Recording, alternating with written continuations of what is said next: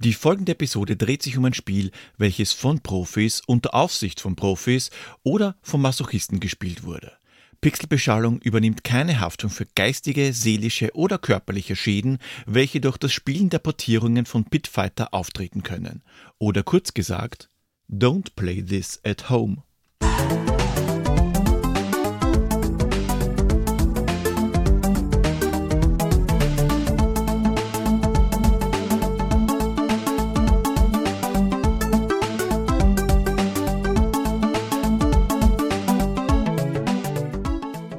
Grüß euch die Madeln, servus die Burm zur Episode 96 von Pixelbeschallung, dem Retro Gaming Podcast, der mit der heutigen Episode einen neuen Tiefpunkt erreichen wird. Wir steigen hinab in die tiefste Grube der Prügelspiele und holen ein Spiel rauf, das wir besser unten vergammeln lassen hätten, nämlich Pitfighter. Pitfighter kam 1990 in die Spielhallen und 1991 auf so gut wie alles. Auf Super Nintendo, auf Mega Drive, Atari ST, Amiga, Master System, DOS, sogar auf C64, ZX Spectrum und Schneider CPC und 1992 sind Gameboy und Lynx damit gewickelt worden. Dass die Ports für die schwächeren Systeme nicht unbedingt besser geworden sind, ist, glaube ich, klar. Atari war der Held in der bunten Videospiel-Dschungelwelt, der die Branche mit diesem Unfall bereichert hat. Pitfighter bietet eine atemberaubende Story, tiefgründig und komplex. Ihr wollt der ultimative Fighting Champion werden und das ist noch nicht alles, weil sonst wär's ja so ein 0815 Ding. Ihr wollt nämlich auch ganz, ganz, ganz, ganz, ganz, ganz viel Geld verdienen. Uh, das muss man mal wirken lassen. Und damit ihr genug Zeit habt, diese ausgeklügelte Story mental zu verarbeiten, machen wir mal den Newsflash.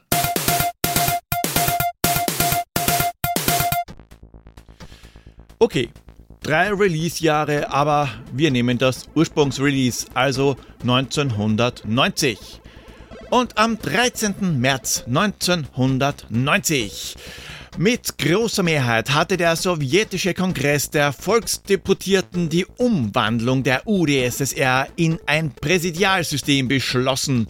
Außerdem war das Machtmonopol der KPDSU aus der Verfassung gestrichen worden, womit ein Mehrparteiensystem möglich wurde.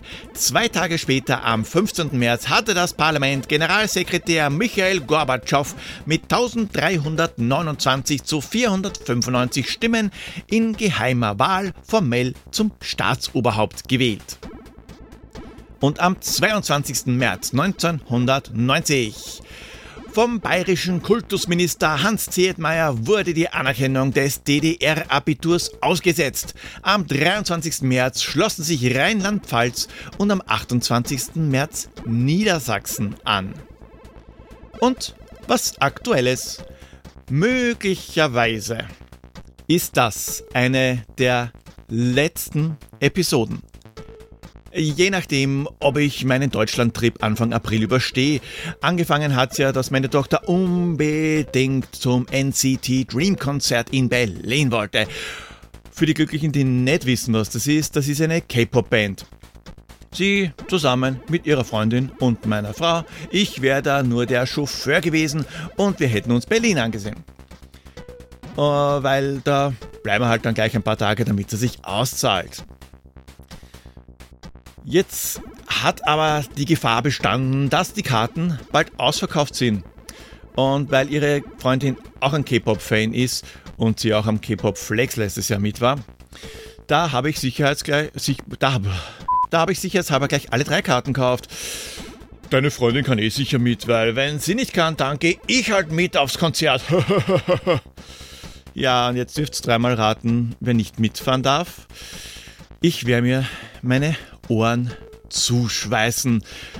Aber wenn ich das überstanden habe, dann werde ich das Computerspielmuseum besuchen. Auf das freue ich mich schon, da will ich unbedingt hin.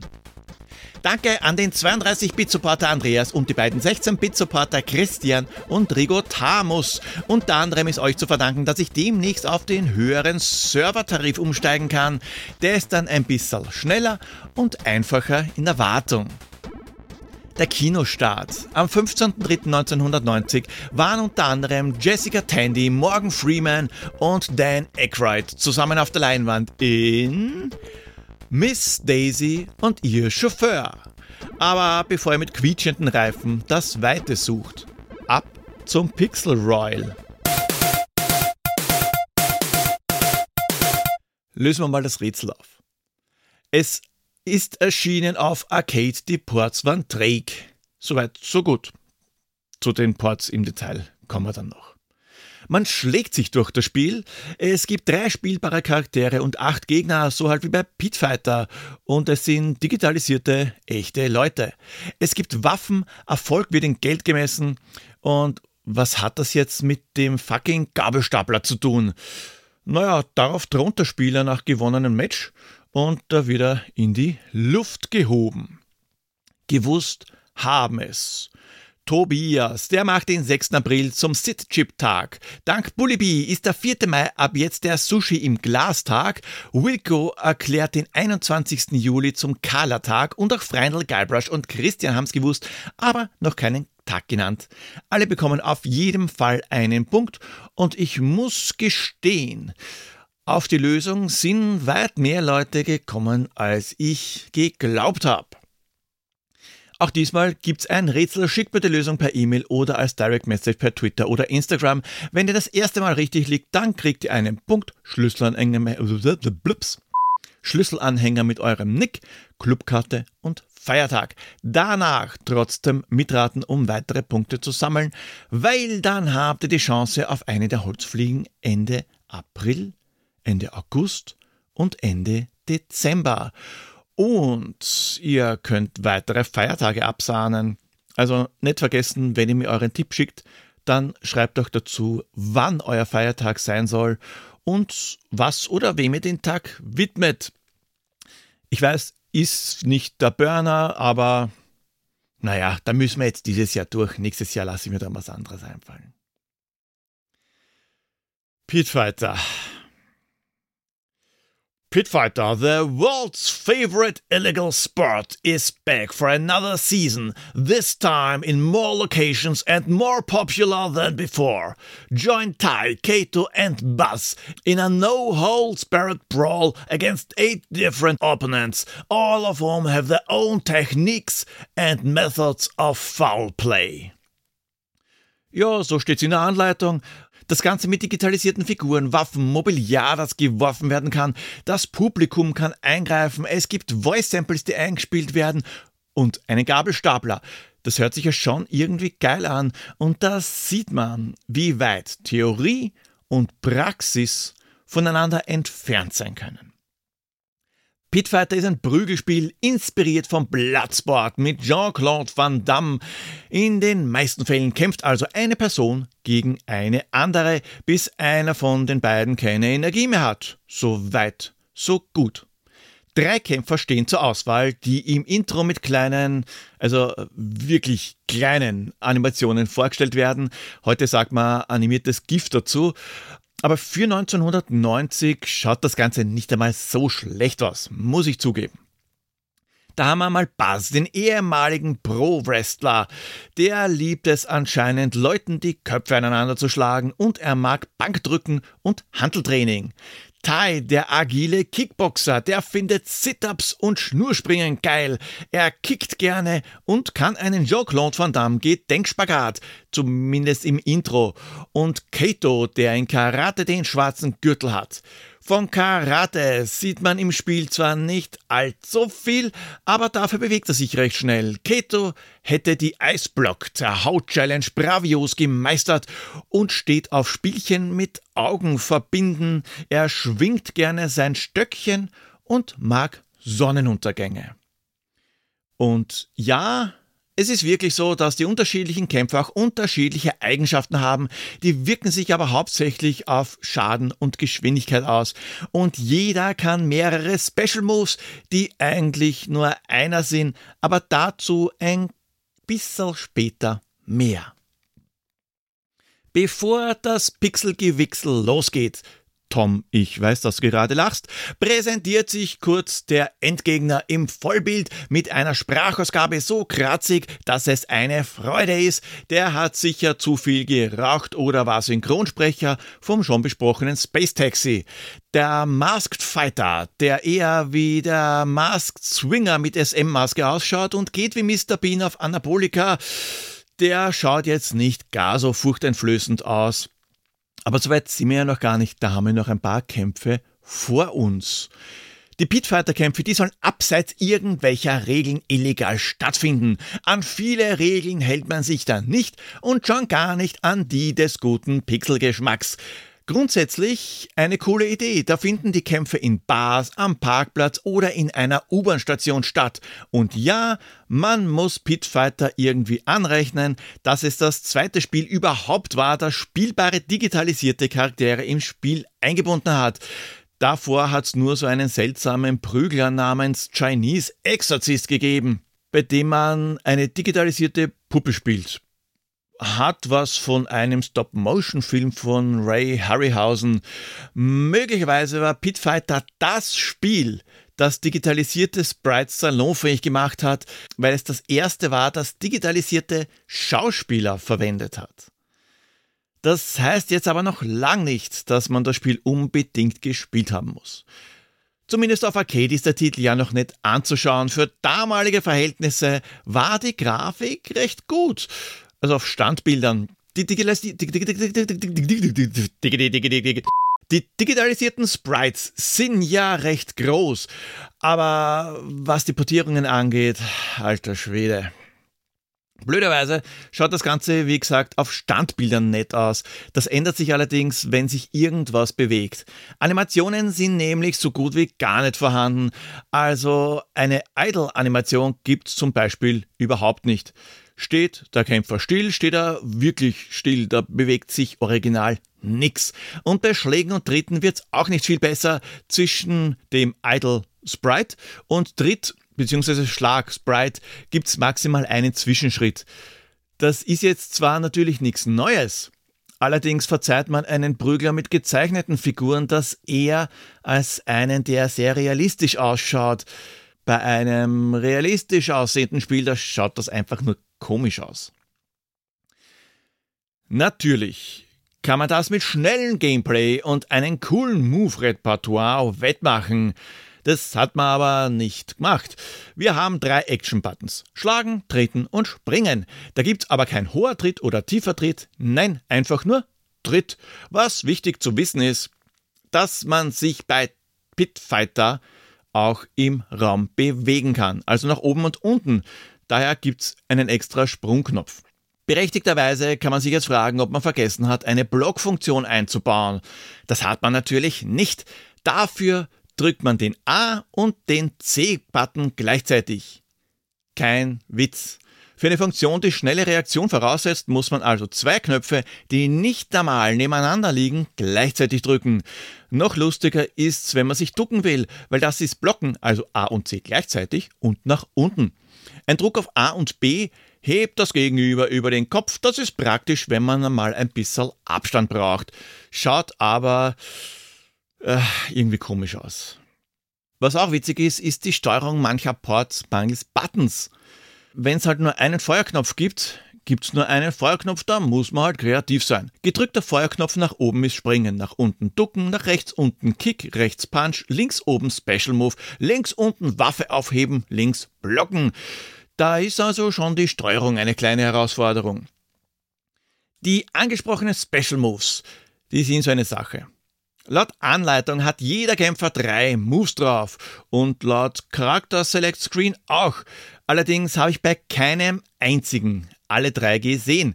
Dafür gibt es nämlich nur eine einzige Tastenkombination, nämlich A, B und C gleichzeitig drücken.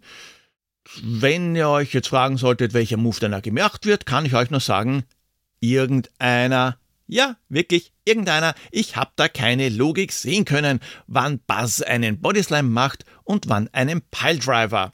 Ihr könnt mich gerne aufklären, wenn ihr das wisst. Bei Tai habe ich gerade mal den Flying Kick gesehen und Kato hat eine Schlagabfolge drauf, die sinnloser als ein Geburtsvorbereitungskurs im Altersheim ist. Den anzubringen ist nämlich wirklich nicht einfach. Das ist unter anderem der grauenhaften Kollisionsabfrage zu verdanken, die so schmerzhaft unpräzise wie ein Parkinson-kranker Zahnarzt ist. Noch dazu hat jeder Kämpfer den inneren Zwang, nach vollbrachtem Power Move eine Siegerpose einzunehmen. Ist super, weil das kostet ja gar keine Zeit.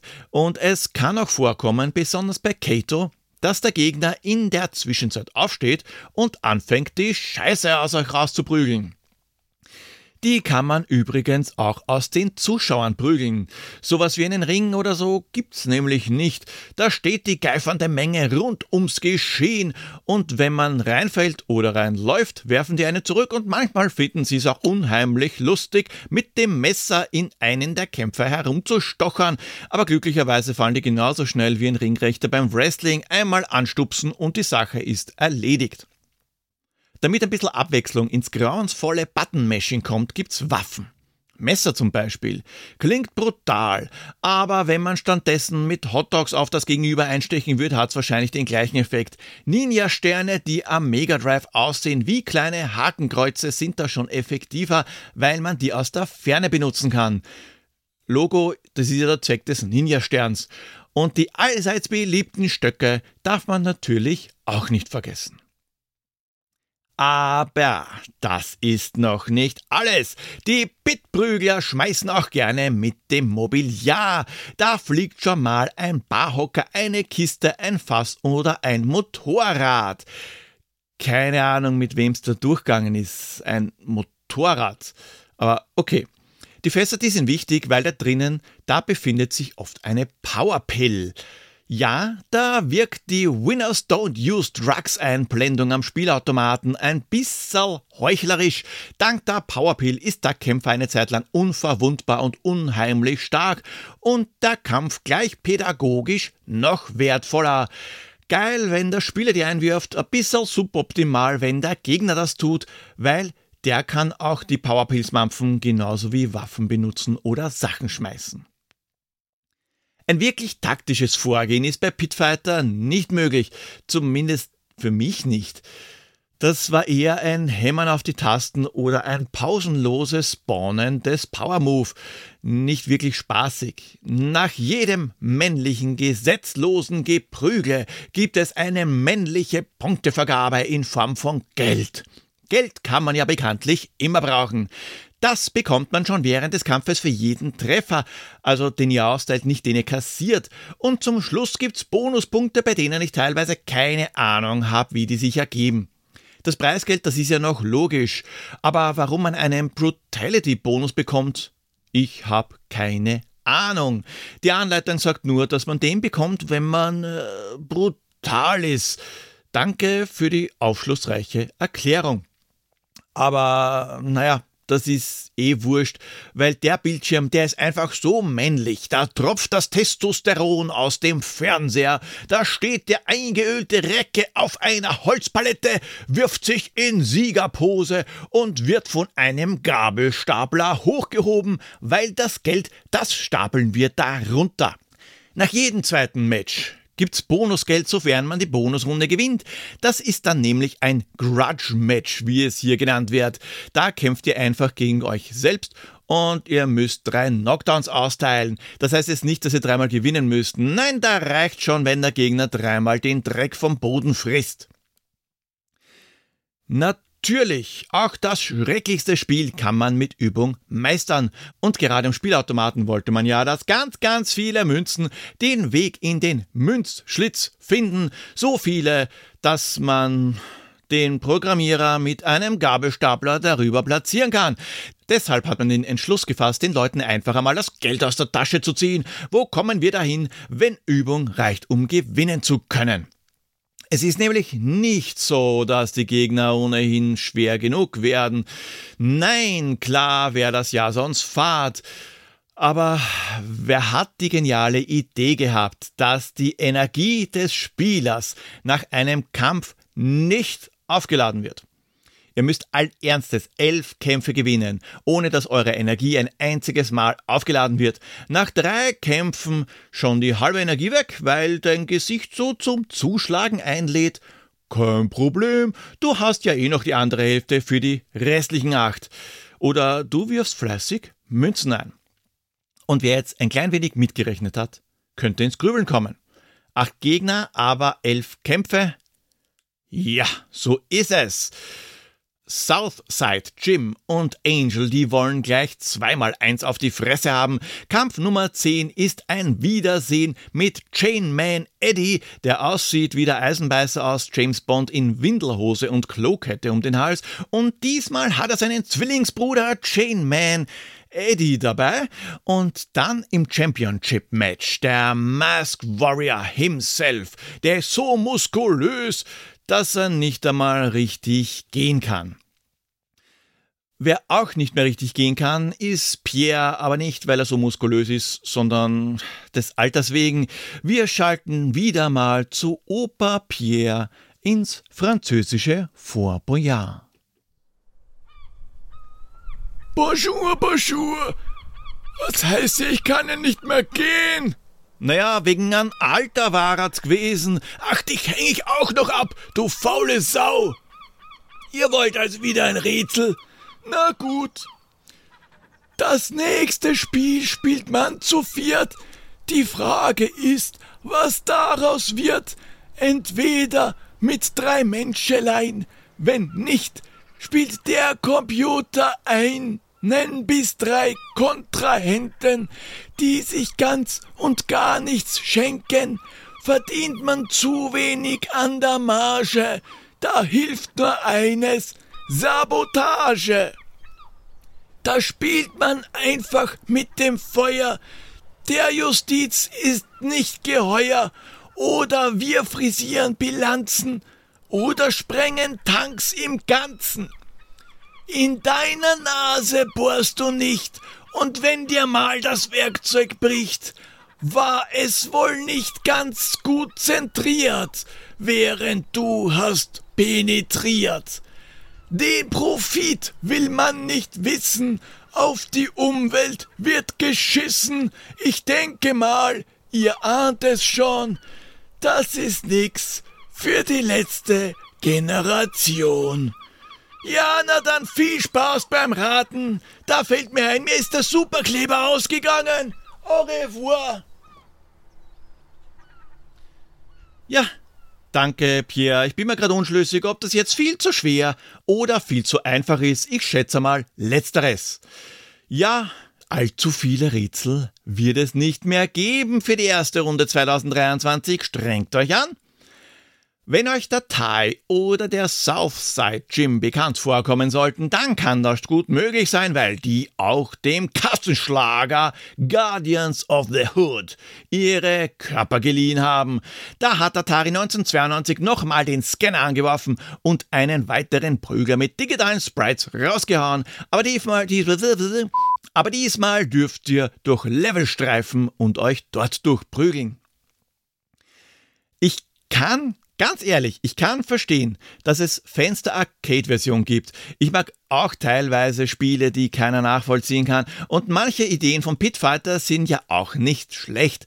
Am Arcade da hat man zu dritt im Koop spielen können. Das war zwar dann noch chaotischer, weil dann auch gleichzeitig mehr Gegner am Kampf teilgenommen haben. Aber man hat auch die Kameraden verdreschen können und das macht das Ganze vielleicht lustig. Die Grafik, die war am Spielautomaten für 1990 super. Es war ein erwachseneres Spiel mit unterschiedlichen Waffen als Pickups. Es ist ganz einfach unheimlich schlecht gealtert. Und außerdem gibt's da noch den Grund, warum ich ein bisschen angespanntes Verhältnis zu Pitfighter habe. Die Ports, die alle miteinander scheiße sind. Und ich habe mir damals als Kind von meinem Taschengeld Pitfighter fürs Mega Drive gekauft. Pit Fighter hat es unverständlicherweise auf viele, viele Systeme geschafft. Und ein Port ist miserabler als der andere. Auf MS-DOS ist Pitfighter eine einzige Ruckelei, also noch schlimmer als das Original. Die Sprites, die sind wie bei allen Ports kleiner als bei der Arcade-Version. Die Steuerung mit einem Feuerknopf, Musik vom Bontempi Keyboard. Bäh. Lustig ist die Skalierung. Damit es einen 3D-Effekt gibt, wenn man in den Raum hineingeht, werden die Kämpfer nämlich auf Arcade skaliert. Bei der DOS-Version, da wollte man das nachstellen, allerdings hat man auf die Skalierung der X-Achse vergessen, weil da werden die Sprites wie Mike TV in der Schokoladenfabrik gestreckt. Aber netterweise hat man drei Leben und die Energie, die wird nach jedem Kampf aufgeladen. Am Mega Drive schaut die Sache ein bisschen anders aus, obwohl das der beste Port ist. Nicht falsch verstehen, wir sprechen jetzt immer noch von einem beschissenen Spiel, aber er ist halt noch am spielbarsten. Auch da gibt's drei Leben, aber die Energie, die wird nicht nach jedem Kampf aufgeladen. Auf die Skalierung wegen des Tiefeneffekts, da hat man geschissen und das ist auch gut so.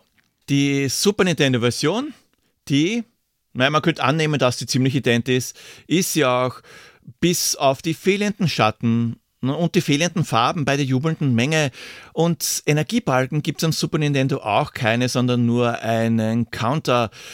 Ja, und Leben? Leben gibt es auch keine am Super Nintendo. Das ist insofern geil, weil die Energie natürlich nur alle paar Runden aufgeladen wird. Das heißt, ist die Energie futsch, ist Sense, weil Continuous, die gibt's auch nicht. Die Waffen und Fässer und Kisten, die hat man dann auch ganz einfach weglassen. Und da fällt es auch gar nicht mehr so auf, dass die Hälfte der Gegner fehlt und auch die meisten Voice Samples. Der Port. Und das meine ich aus tiefstem Herzen. Auch wenn ich ein Siegerkind bin. Der Super Nintendo Port ist eine Schande für den Super Nintendo. Ihr müsst euch vorstellen, dass der Port für den Commodore 64 mehr Inhalt bietet als der Super Nintendo Port. Am C64 gibt es alle Gegner und alle Waffen und auch die Kisten. Keine Sorge, ich gehe jetzt nicht auf jeden einzelnen Port ein, aber zwei muss ich noch erwähnen. Schlimmer geht's nämlich immer. Pitfighter hat's auf den Schneider CPC und den ZX Spectrum geschafft. Ich weiß nicht, wer das für eine gute Idee gehalten hat. Die Sprites, die sind zwar wirklich, wirklich riesig, aber systembedingt farbarm wäre halb so schlimm, wenn das Ganze nicht langsam wäre. Also sau langsam, unspielbar langsam. Dass sowas überhaupt released worden ist, ist eigentlich eine Frechheit. Also grundsätzlich gibt es nur eine Handvoll Leute, die ich so wenig leiden kann, dass ich ihnen irgendeinen Port vom Pitfighter antun wird. Aber nicht einmal denen würde ich sowas fortsetzen. Ich bin ja kein Unmensch. Geplant war ein Sequel, Pit Fighter 2 für das Sega Mega Drive.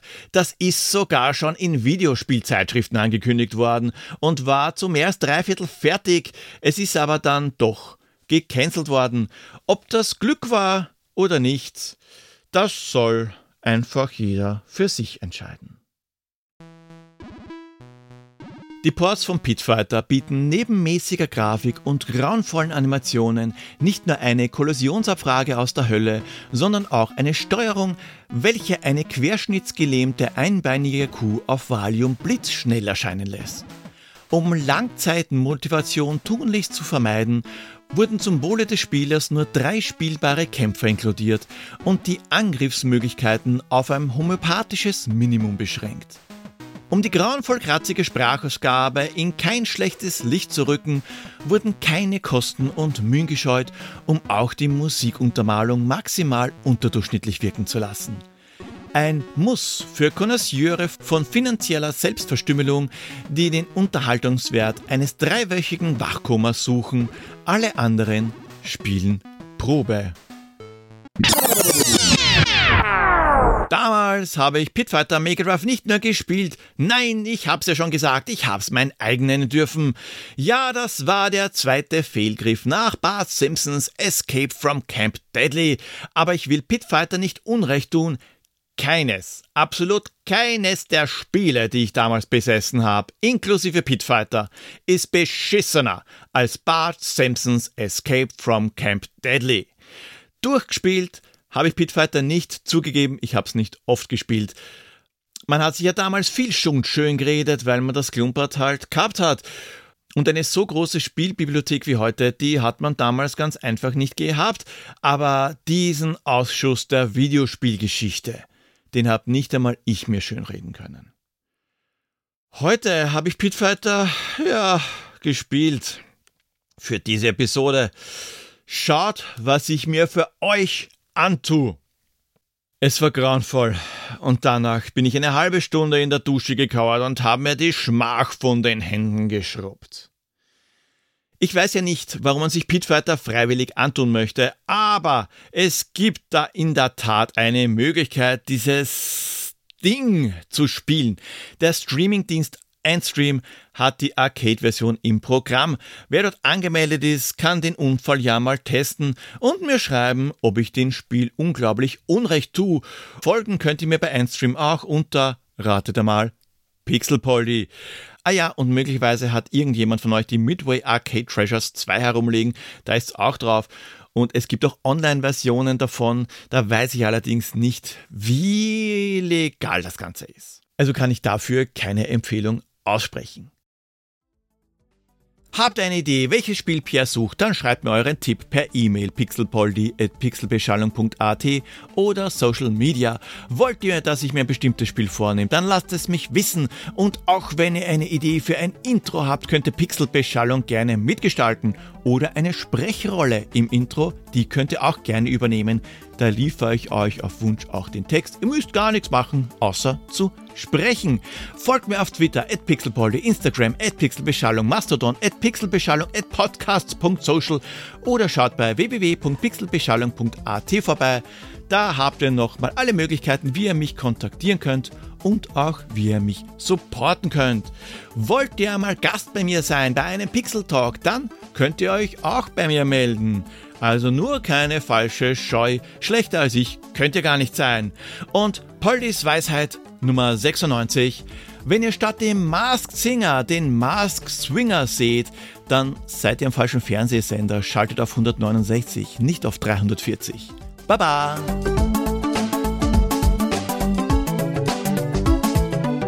Bei der Aufnahme dieser Episode kam kein Podcaster zu Schaden. Den Schaden, den hatte er schon vorher.